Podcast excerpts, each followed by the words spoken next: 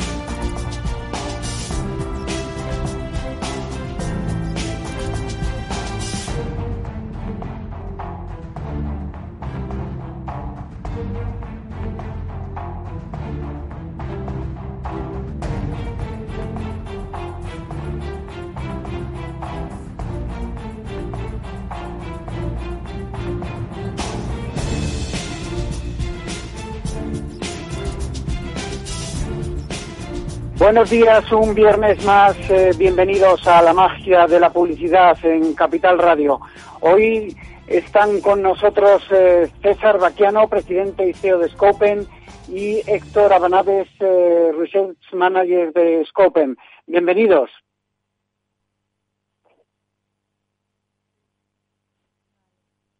Hola Héctor, César. Manuel, lo que me dijo es que entraríamos a I-20. eh, Ah, vale. Y terminamos a las 12, ¿no? Sí, Sí, eh, por es favor, estamos, él- estamos ya que, en, en directo. eh, no César, Perdóname, que no sé si tú eres. ¿Vienes también a hablar? Es- es- Sí, sí, sí. No- nos vais a entrevistar a Héctor y a mí sobre todo este estudio que hemos hecho. de-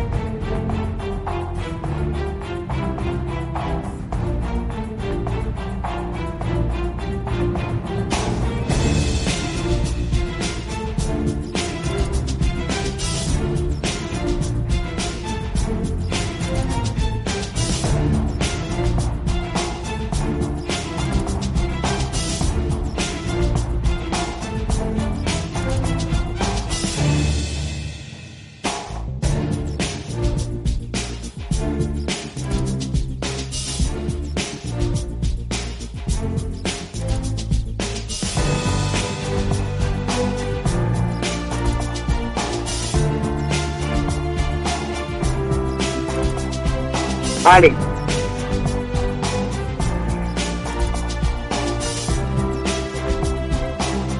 Arrancamos de nuevo después de estos eh, pequeños problemas técnicos. Eh, bienvenidos un viernes más a la magia de la publicidad en Capital Radio. Hoy tenemos con nosotros a César Baquiano, presidente y CEO de Scopen. Bienvenido, César. Buenos días a todos. Muchas gracias por invitarme. Y tenemos, también, a Héctor Abanades, Research Manager de Scopen. Bienvenido, Héctor. Muchas gracias, Juan Manuel. Un placer. Bueno, tenemos, que hablar con César y con Héctor del INC Bienal que analiza las tendencias del mercado publicitario con el objetivo de entender el proceso, percepción, desempeño de las agencias, en fin, para eso están ellos, para que nos cuenten eh, qué es eh, Scope y, bueno, qué metodología se ha utilizado en el estudio, cómo es la muestra. Eh, César, introdúcenos un poco qué es Agency Scope. Pues mira, Juan Manuel, te cuento. El estudio es un estudio que nació en España en el año 78. Lo, lo, inventó mi padre para analizar las relaciones que eh, se desarrollan entre anunciantes y agencias. Y desde entonces se ha internacionalizado y el estudio se desarrolla por, por Scopen, una empresa española, en 12 mercados distintos del mundo, desde eh, China y la India en Asia hasta Chile y Argentina en el Cono Sur, Sudáfrica o, Inglaterra en, Europa. Son entrevistas personales con las personas que toman decisiones a la hora de invertir en marketing, comunicación y publicidad. Eh, desarrollamos entrevistas personales de una hora de duración con cada uno de esos tomadores de decisiones y nos comentan cómo trabajan con sus agencias, cómo toman los procesos, eh, decisiones a la hora de seleccionar a, su socio en, comunicación, cómo trabajan con ellos, cómo los remuneran, y por qué a veces eh, deciden cambiar de agencia. En el último estudio en España hemos entrevistado a 800 profesionales del marketing, la mayor parte directores de marketing, en 566 empresas y al mismo tiempo tenemos también la óptica de los profesionales que trabajan en 312 agencias creativas y 261 agencias de medio, con lo cual una muestra total de 1.376 entrevistas. ¿Y cómo, ha, sido el perfil, ¿Cómo es el perfil de esos directores de marketing? Perdón, Héctor. que se ha cortado. Sí, te, preguntaba, Héctor, ¿cómo, es el perfil, de esos, directores, de, marketing a los que, habéis entrevistado, y, si nos, puedes dar algún dato por sectores? Eh, bueno, eh, nosotros eh, vamos generalmente a los, a los anunciantes y la gran muestra es, como decías, a los, a los directores de marketing. Un 30% de esas 800 entrevistas que comentaba César son a directores de marketing. Siempre intentamos ir al, al, profesional que tiene la toma de, de, decisión de contratar o despedir agencia dentro de su compañía. El perfil básicamente es que casi el, casi el 90% de los entrevistados tienen esa toma de decisión final. Eso es nuestro target siempre al que, al que vamos. Y lo que sí que vamos viendo poco a poco es que a lo mejor muchas veces el director de marketing eh, no tiene la toma de decisión en determinados ámbitos dentro de la compañía y sí que cada vez vamos viendo que tenemos que ir haciendo entrevistas a determinados perfiles distintos al director de, marketing. Sobre todo viene mucho del ámbito de, dirección de directores de digitales o directores de la parte más en el ámbito de la comunicación o de la parte más del, BTL experiencial en determinados ámbitos. Sobre todo los anunciantes grandes, eh, grandes por inversión, ahí es donde tenemos que ir y tenemos que entrevistar a distintos perfiles porque tienen la toma de decisión eh, más desintegrada, por así decirlo. Y cada vez también eh, entrevistamos más a directores generales y presidentes que se involucran más en el, en el día a día especialmente en este caso en, anunciantes de, menor facturación, de menor inversión. Bueno, y en cuanto a las compañías anunciantes, a los presupuestos de, publicidad, eh, según el estudio, eh, ¿cómo está distribuido en ATL, BTL, digital? Pues eh, os cuento yo. Primero creo que hay un dato importante en cuanto a que en España de cada 100 euros vendidos por estas compañías anunciantes, invierten en marketing, comunicación y publicidad un 3.5 de esas ventas.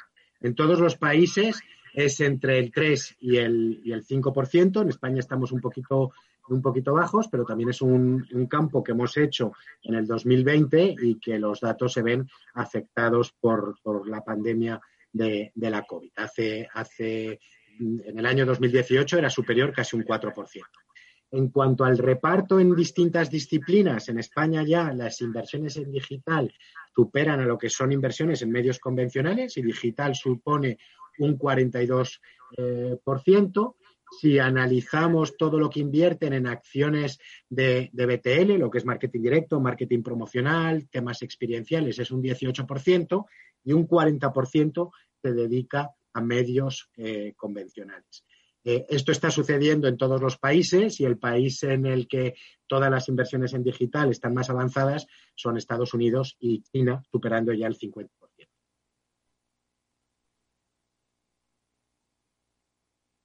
Eh, una de las cosas que me llamaba la atención cuando eh, leía los datos del estudio es eh, la tendencia a volver a trabajar con especialistas en lugar de seguir, como en los últimos años, con agencias integrales. ¿Qué, comentan en el estudio los directores de marketing sobre esta nueva tendencia? que al final es eh, esto es como una ola, ¿no? Va, va por, por épocas. Eh, hubo un momento de mucha especialización, luego de mucha integración y ahora parece que volvemos a que las eh, agencias especialistas se lleven el, el, gato al agua con bueno pues con proyectos de, de muchas empresas incluso de grandes anunciantes Héctor qué nos puedes comentar bueno creo que has dado tú un poco en, la clave. Al final es un poco cíclico y lo que veíamos en el pasado, en ediciones pasadas, es que, como bien decías, eh, había una tendencia hacia la, hacia la integración. Creo que la, crisis económica que vivimos hizo que los anunciantes intentasen eh, tener cuantas menos agencias posibles y todos los servicios eh, bajo una misma agencia. Lo intentaron, empezaron a trabajar así y su deseo a futuro era cada vez querer seguir trabajando así. Pero bueno, creo que eh, lo empezamos a ver hace dos, tres años, sobre todo en Reino Unido, cómo el cambio de tendencia empezaba y lo hemos visto este año, sobre todo en España. Cada vez hay un deseo más hacia la, hacia la especialización, como bien decías. Eh, creo que viene un poco por dos factores. El primero es que lo digital cada vez es más complejo, cada vez es más difícil ser bueno en digital y ser bueno en, todas los verticales digitales. Y como bien decía también César, pues cada vez se invierte más en digital, luego eh, digital cada vez cobra más importancia y los anunciantes necesitan especialistas no solo en digital, sino en distintos verticales digitales. Y creo que el otro factor es que, bueno, que los anunciantes intentaron trabajar, las agencias ofrecieron mucho esa integración y que en algunos casos pues no se terminó de convencer a, los anunciantes, pero también porque es muy difícil ser una agencia integrada y ofrecer todos, todos los servicios bajo el mismo paraguas es, es complejo y tienes que tener mucha estructura, muchos recursos y muchos especialistas dentro ofreciendo eh, grandes especialidades y la suma de esas especialidades lo que hacen es eh, ofrecer esa integración. Creo que la tendencia está clara, es hacia la especialización de todas formas, eh, ofrecer un servicio integral y demostrarlo, no solo ofrecerlo, sino luego demostrarlo, es un valor diferencial de las agencias que lo consigan. Eh, por afinar un poquito más en cuanto a cómo deberían ser eh, las características que deberían tener las agencias que trabajen para no solo para los grandes anunciantes, para, para todos los anunciantes en general. ¿Qué dice el estudio sobre las características de las agencias creativas? ¿Cómo sería la agencia creativa ideal?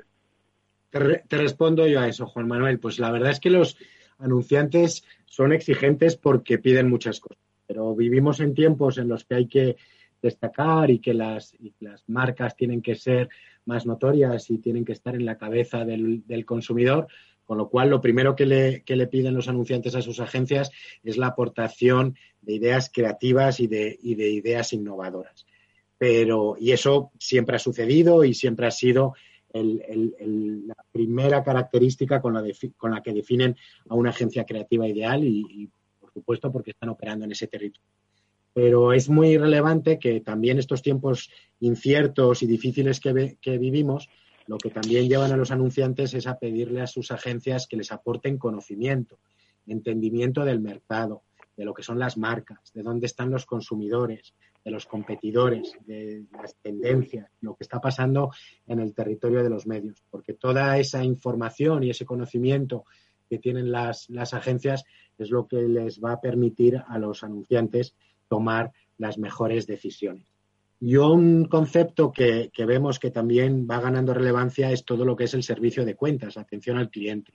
Muchos anunciantes han tomado decisiones eh, provocadas por la, por la crisis y, en, no, esta de, la COVID, sino, sino la anterior, de intentar reducir el fee y el coste de, sus agencias y eso al final producía un poco un, contar con, con agencias en las que el servicio de cuentas y los profesionales al servicio de la cuenta pues no tenían el, nivel necesario y la involucración y la proactividad que requieren los, los clientes. Y todo ese territorio de, contar con buenos profesionales y una atención muy personalizada y, rayando la excelencia, pues ha ganado mucha importancia. Y por otra parte, en relación también o en, al mismo tiempo de la, de la, creatividad, es toda la demanda eh, creciente en, planificación estratégica. Porque también los clientes, además de necesitar datos, necesitan que sus agencias les ayuden a con esos datos identificar insights y establecer estrategias adecuadas para, la marca. Y por último, todo eso lo quieren, pero con mucha rapidez. También eh, la crisis y ahora la, la pandemia ha llevado a que los clientes tengan que tomar decisiones muy rápidas porque suceden acontecimientos o el competidor está desarrollando determinadas acciones y las marcas tienen que reaccionar y, desarrollar también eh, acciones y, proyectos rápidamente para, posicionarse en esos, en esos territorios.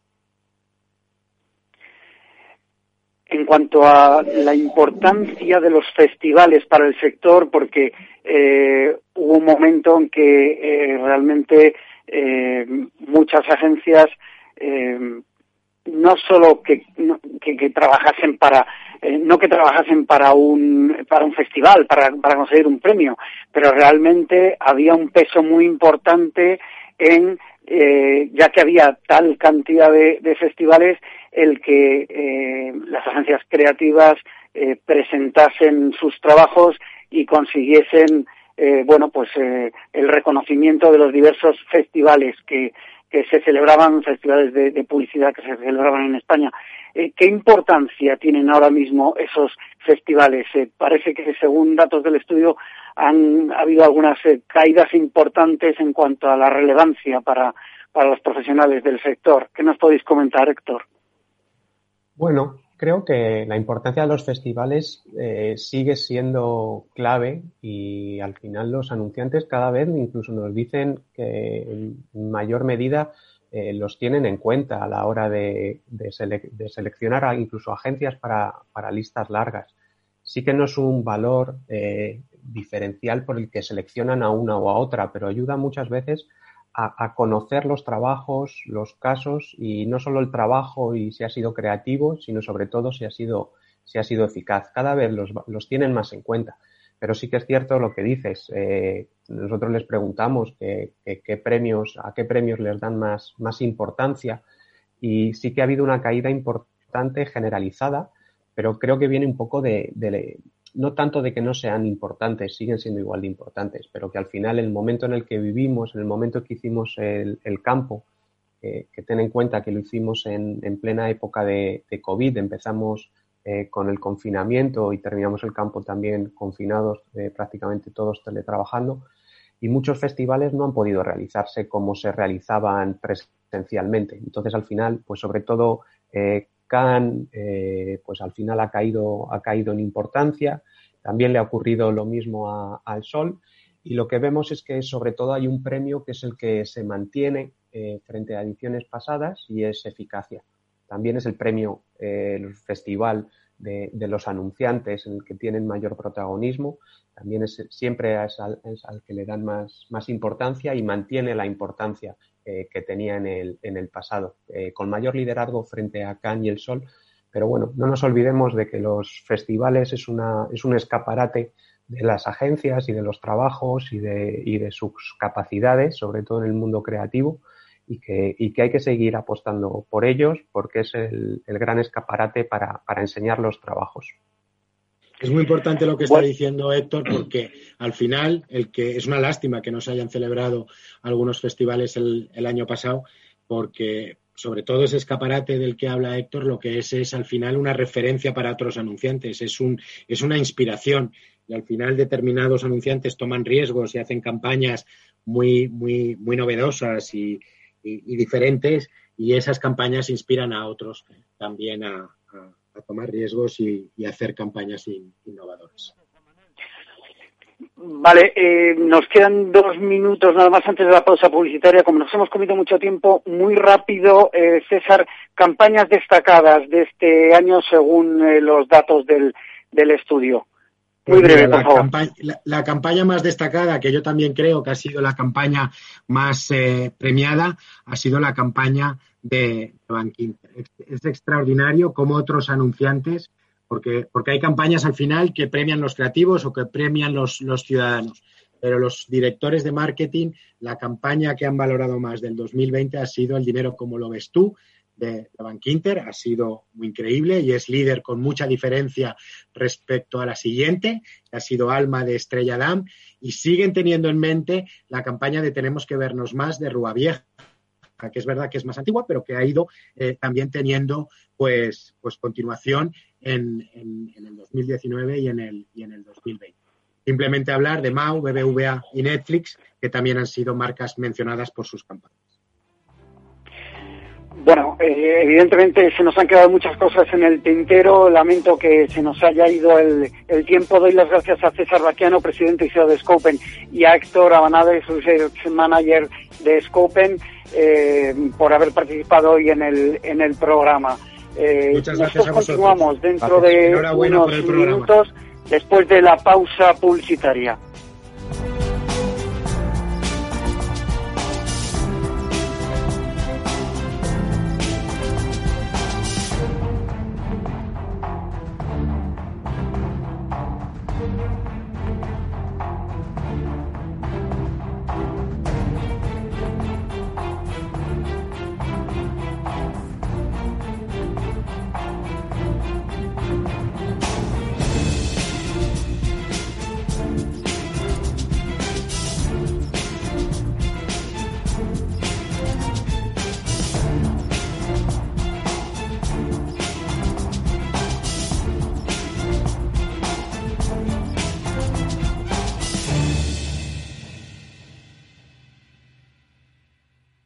La magia de la publicidad con Juan Manuel Urraca.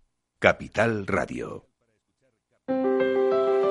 Si te gusta la cocina gallega de siempre, en el Mesón Gallego 1 y el Mesón Gallego 2 encontrarás los mejores pescados y mariscos de las costas junto a recetas de la Galicia interior, además de las carnes de Sanabria y los mejores embutidos de Zamora y nuestra terraza. Te esperamos en la calle Muller 35, teléfono 91 579 3623 y en la Plaza de la Remonta 13, teléfono 91 579 0769. Una recomendación del programa gastronómico Mesa y Descanso. Gráficas Naciones. Más de 50 años de experiencia en el sector de las artes gráficas. Apostamos por la última tecnología tanto en impresión offset como en digital y gran formato. Realizamos todo tipo de impresión. Tarjetas de visita, folletos, libros, vinilos, decoración y montaje de stands. Más información en el 91 629 2145 o en gráficasnaciones.es.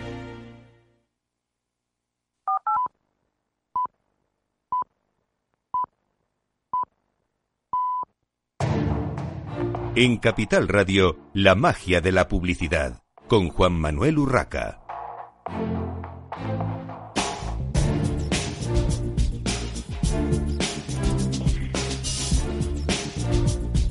Continuamos en esta mañana de viernes en la magia de la publicidad en Capital Radio. Les habla Juan Manuel Urraca.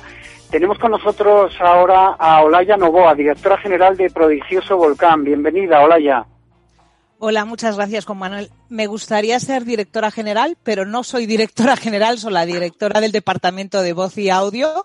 Eh, el socio fundador es Mario Tascón, eh, así que bueno, no, no le vamos a quitar el puesto de momento. Muchas gracias, Juan Manuel, por vuestra invitación. Muy bien, muy bien. Hola ya. Bueno, pues eh, habéis creado un informe sobre la voz y el audio en España. Es un informe que analiza cómo ha evolucionado la relación de los usuarios con los nuevos dispositivos de voz, como el podcast, cómo está evolucionando, eh, en fin. Cuéntanos un poco en qué consiste el estudio, a quién se hace, muy importante, y cómo ha sido la muestra. Pues mira, este es un estudio que iniciamos el año pasado mm, eh, porque en Prodigioso Volcán nos dimos cuenta de que los formatos de voz y también los dispositivos de voz, sobre todo con la llegada de los altavoces inteligentes, estaban realmente empujando muy fuerte. Y no había una, un, estudio que nos dijese cómo los consumidores estaban eh, relacionándose ¿no? con este nuevo ecosistema. Eh, iniciamos, como te decía, el año pasado. Este año hemos hecho la segunda edición. Esto es un estudio realizado en colaboración con el Instituto de Investigación de Mercados SEIM. Ellos eh, son los que se han encargado de hacer eh, un panel de eh, encuestas online a 750 personas en, todo el territorio español. La muestra lo que hace es que un poco recrea los porcentajes que hay en la demografía española para que sea representativo.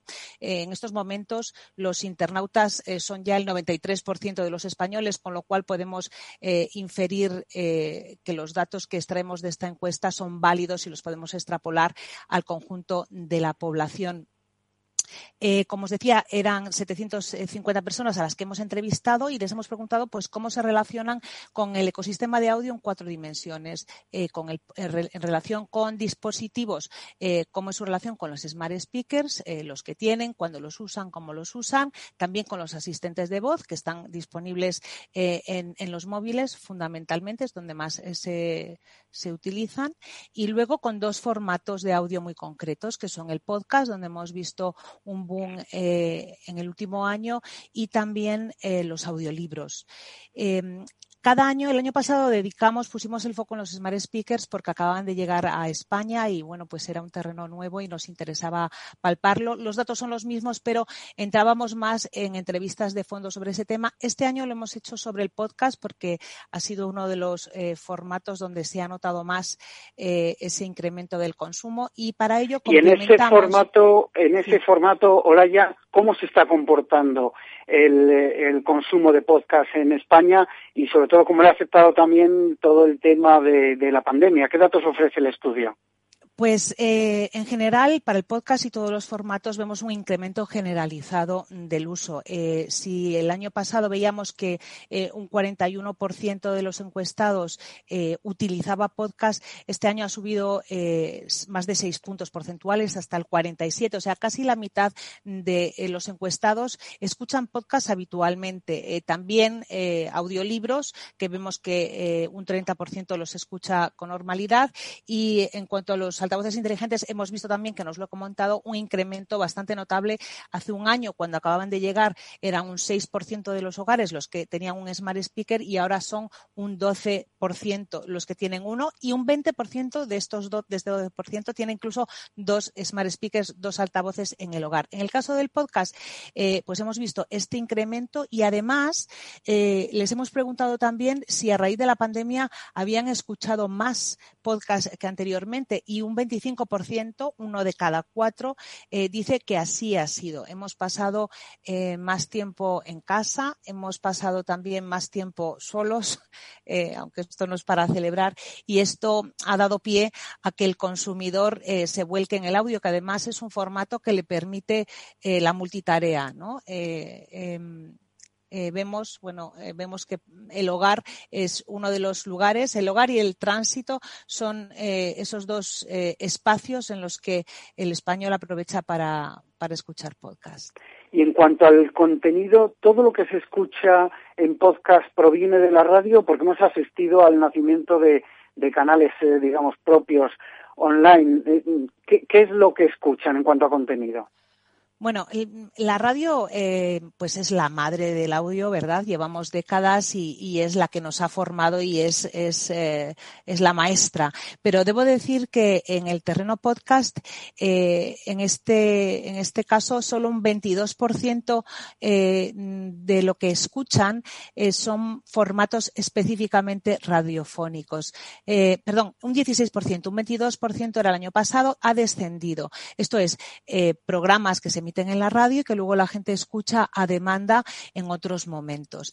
Eh, hay muchísimos, muchísimas temas, muchísimas temáticas eh, específicamente eh, producidas para, para, las plataformas digitales que no serían radiadas, que no, no, estarían, no formarían parte de una radio. Em, y, entre las temáticas más destacadas, pues está el entretenimiento, como no, el humor y la cultura, y también muy, muy notablemente eh, los temas de divulgación, que han subido de un 19% a un 25% respecto de, del año pasado. Han subido casi seis puntos porcentuales. Hablabas antes de los eh, altavoces inteligentes, eh, los asistentes de voz. ¿Se puede establecer ya una relación entre el cambio de hábitos de consumo y el uso propiamente dicho de estos altavoces inteligentes con sus asistentes de voz incluso para, para hacer compras.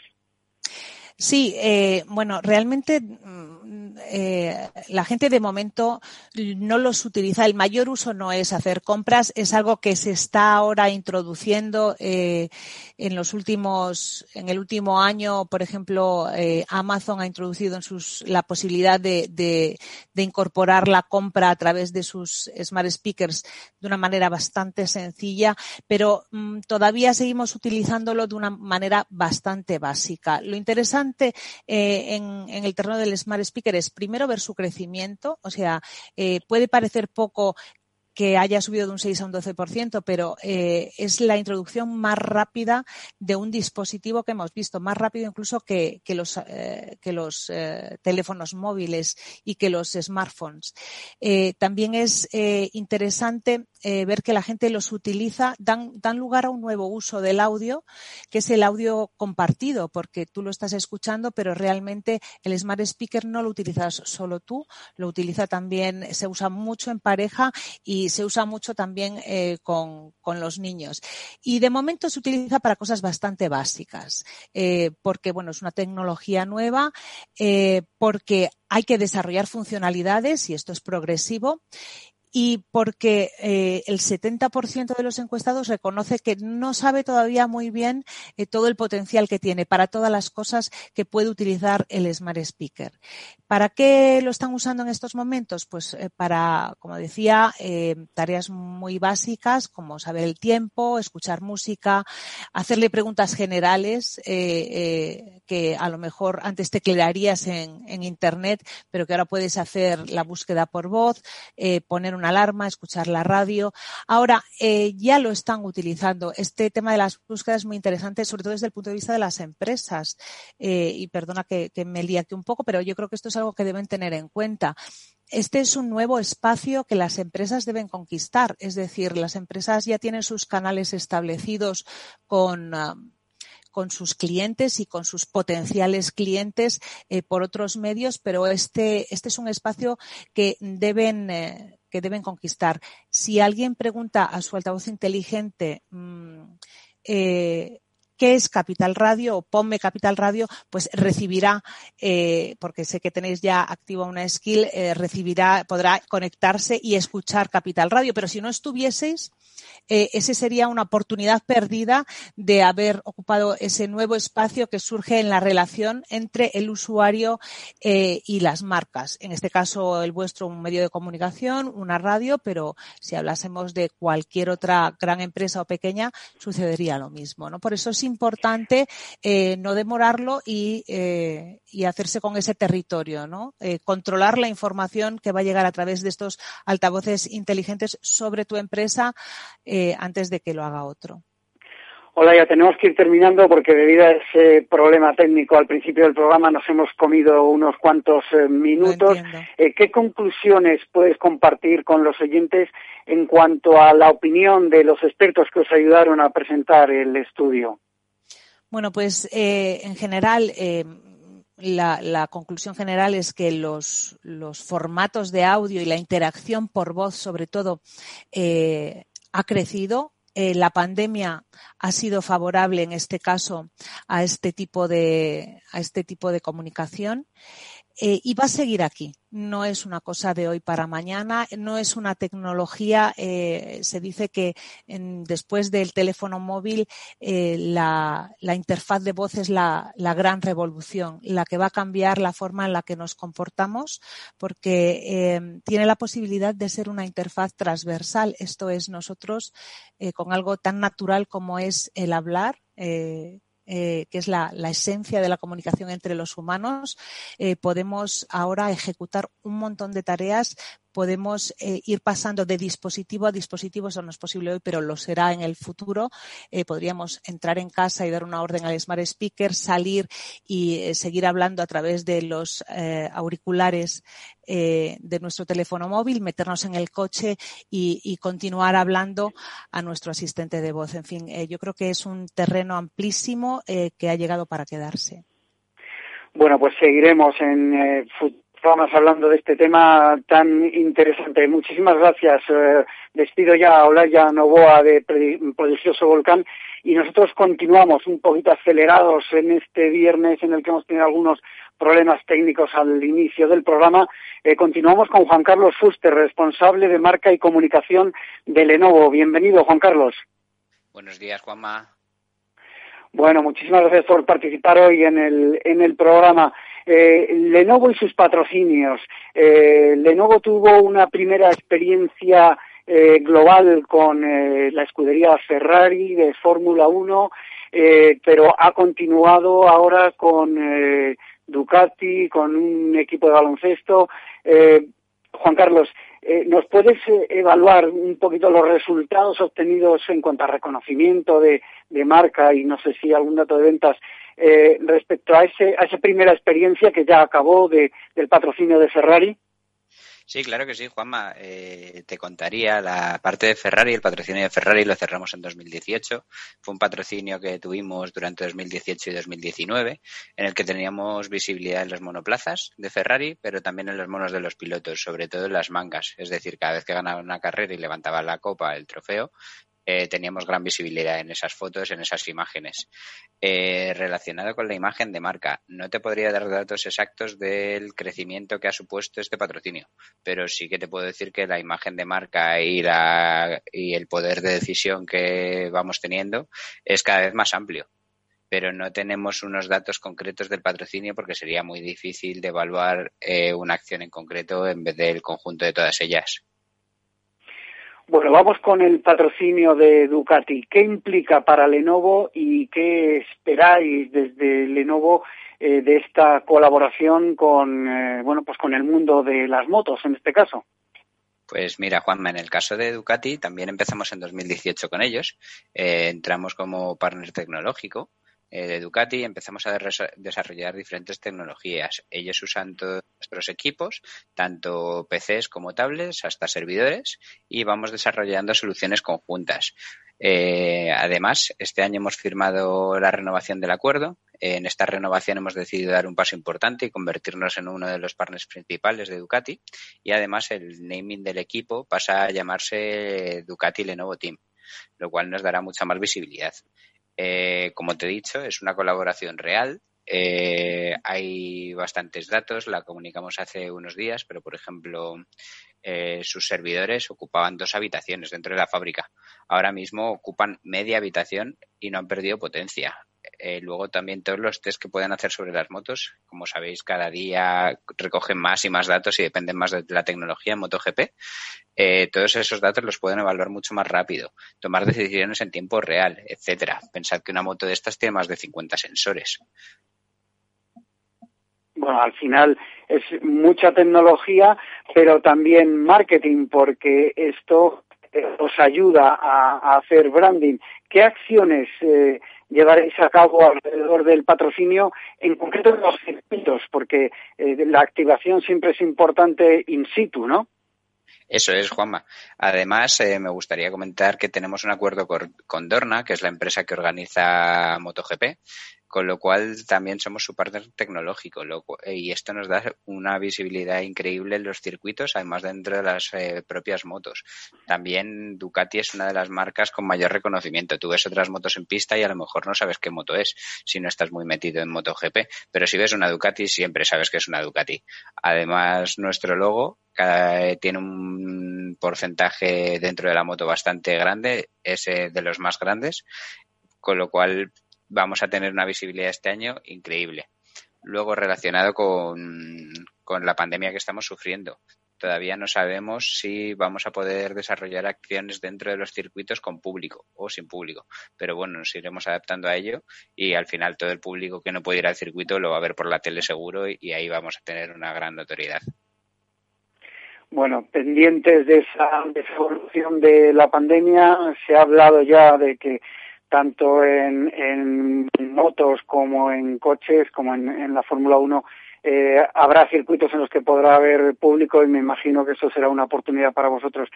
Eh, más allá de, los circuitos, ¿cómo será la activación de este patrocinio en cuanto a actividades paralelas fuera de los propios eh, circuitos?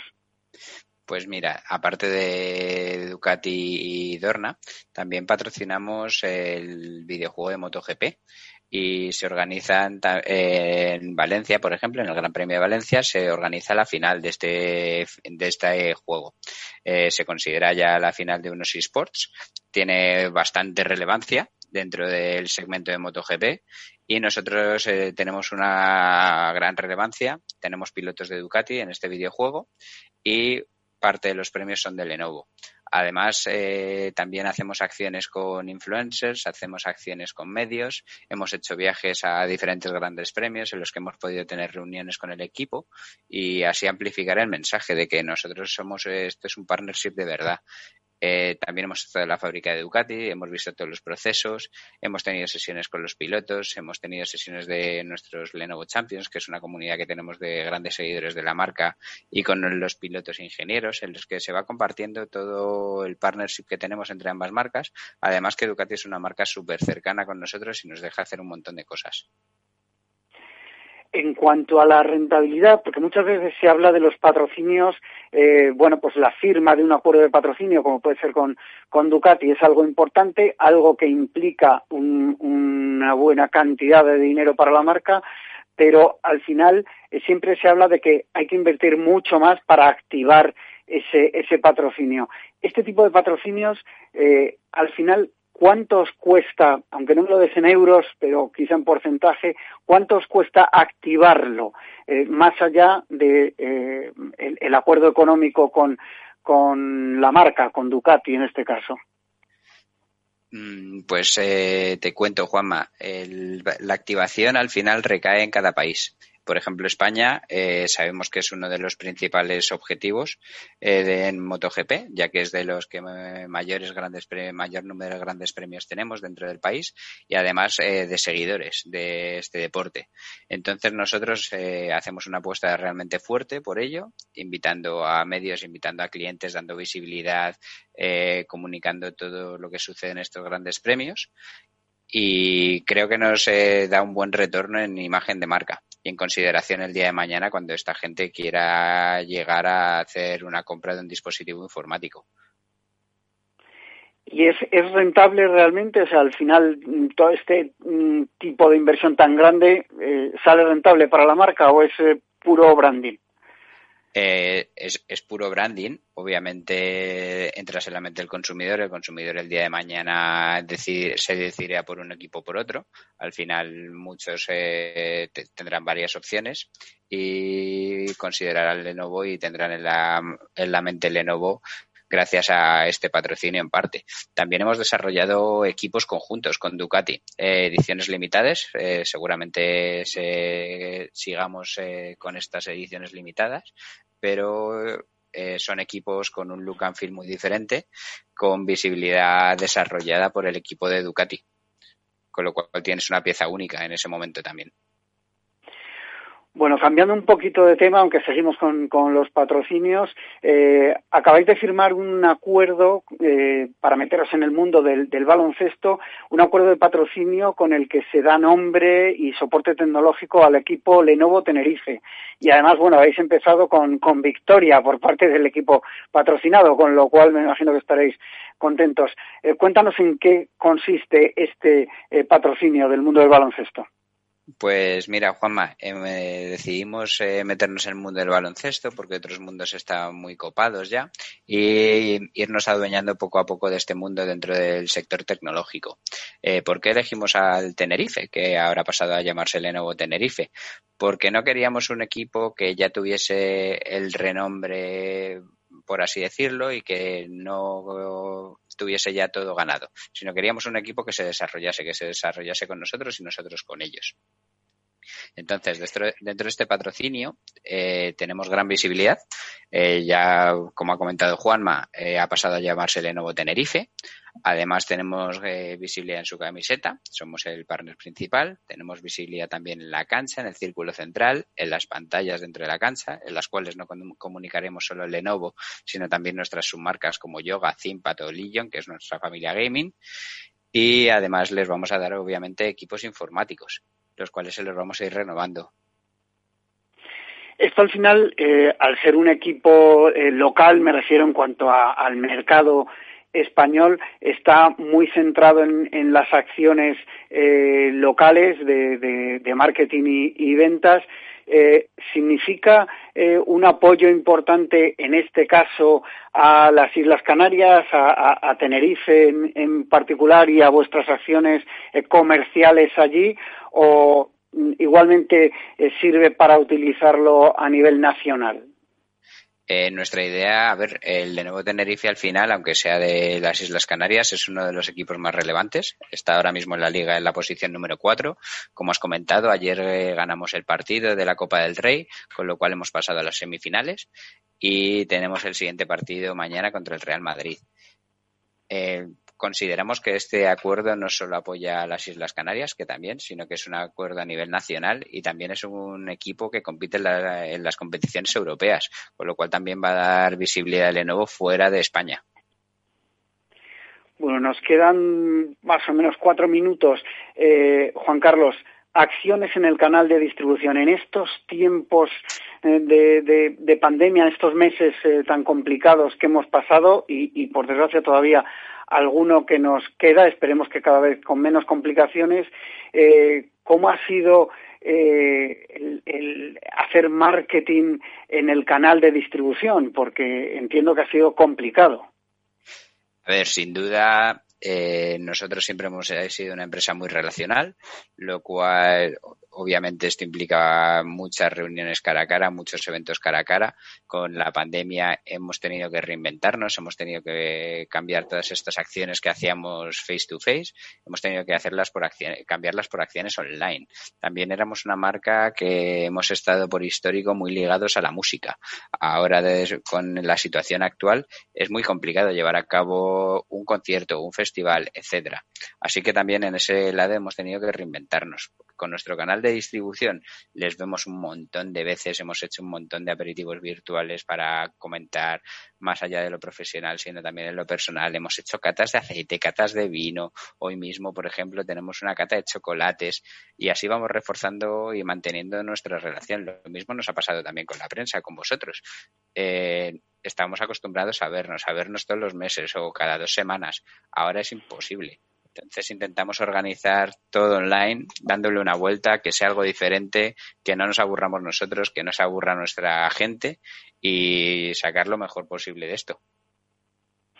Y en general, eh, si nos puedes em, explicar un poquito eh, cómo ha modificado toda esta situación vuestro mix de medios, eh, en qué ha cambiado sustancialmente y, y qué prevéis para este 2021. Pues a ver, al final España es, eh, siempre decimos que somos diferentes. Es verdad, aún estando en pandemia, gente que ha venido, por ejemplo, tenemos eh, ahora una persona nueva dentro de Lenovo en, España que es italiana y él no confiaba mucho en la, eh, por ejemplo, en hacer auto home, ¿verdad?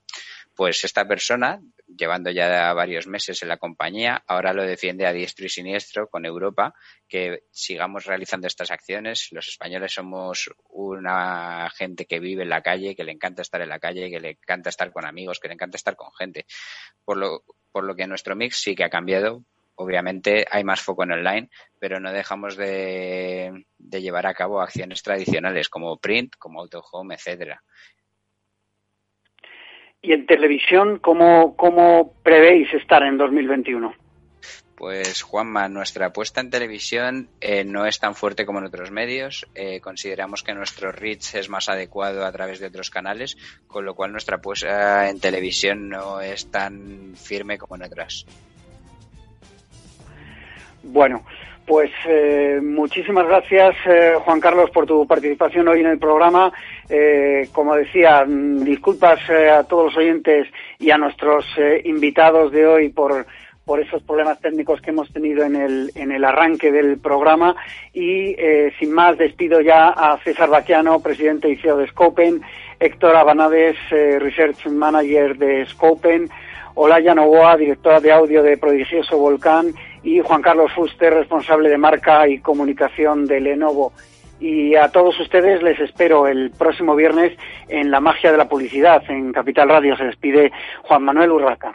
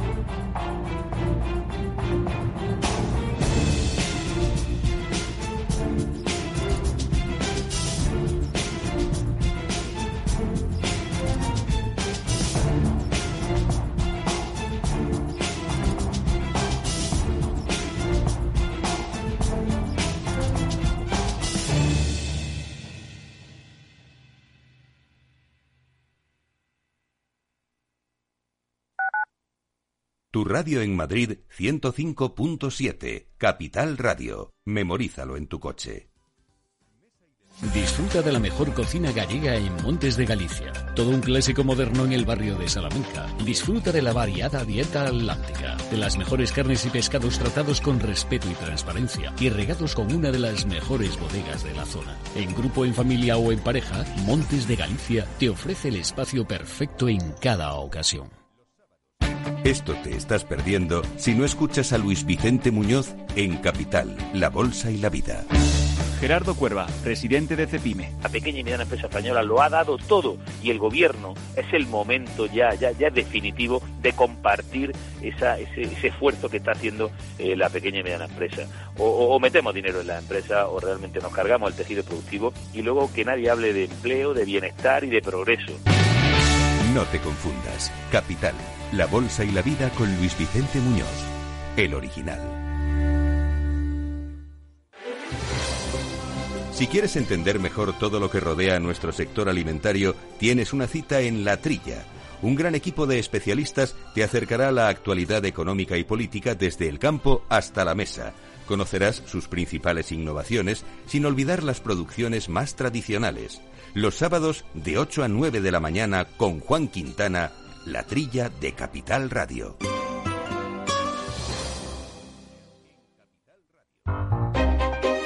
Los entornos en las grandes ciudades están cambiando y desde Voces para la Movilidad con Chimo Ortega queremos acercar a los protagonistas de las nuevas formas de entender los desplazamientos desde una visión humana e intimista. Cada martes a las ocho y media de la tarde en El Balance, Capital Radio. Capital Radio. Siente la economía.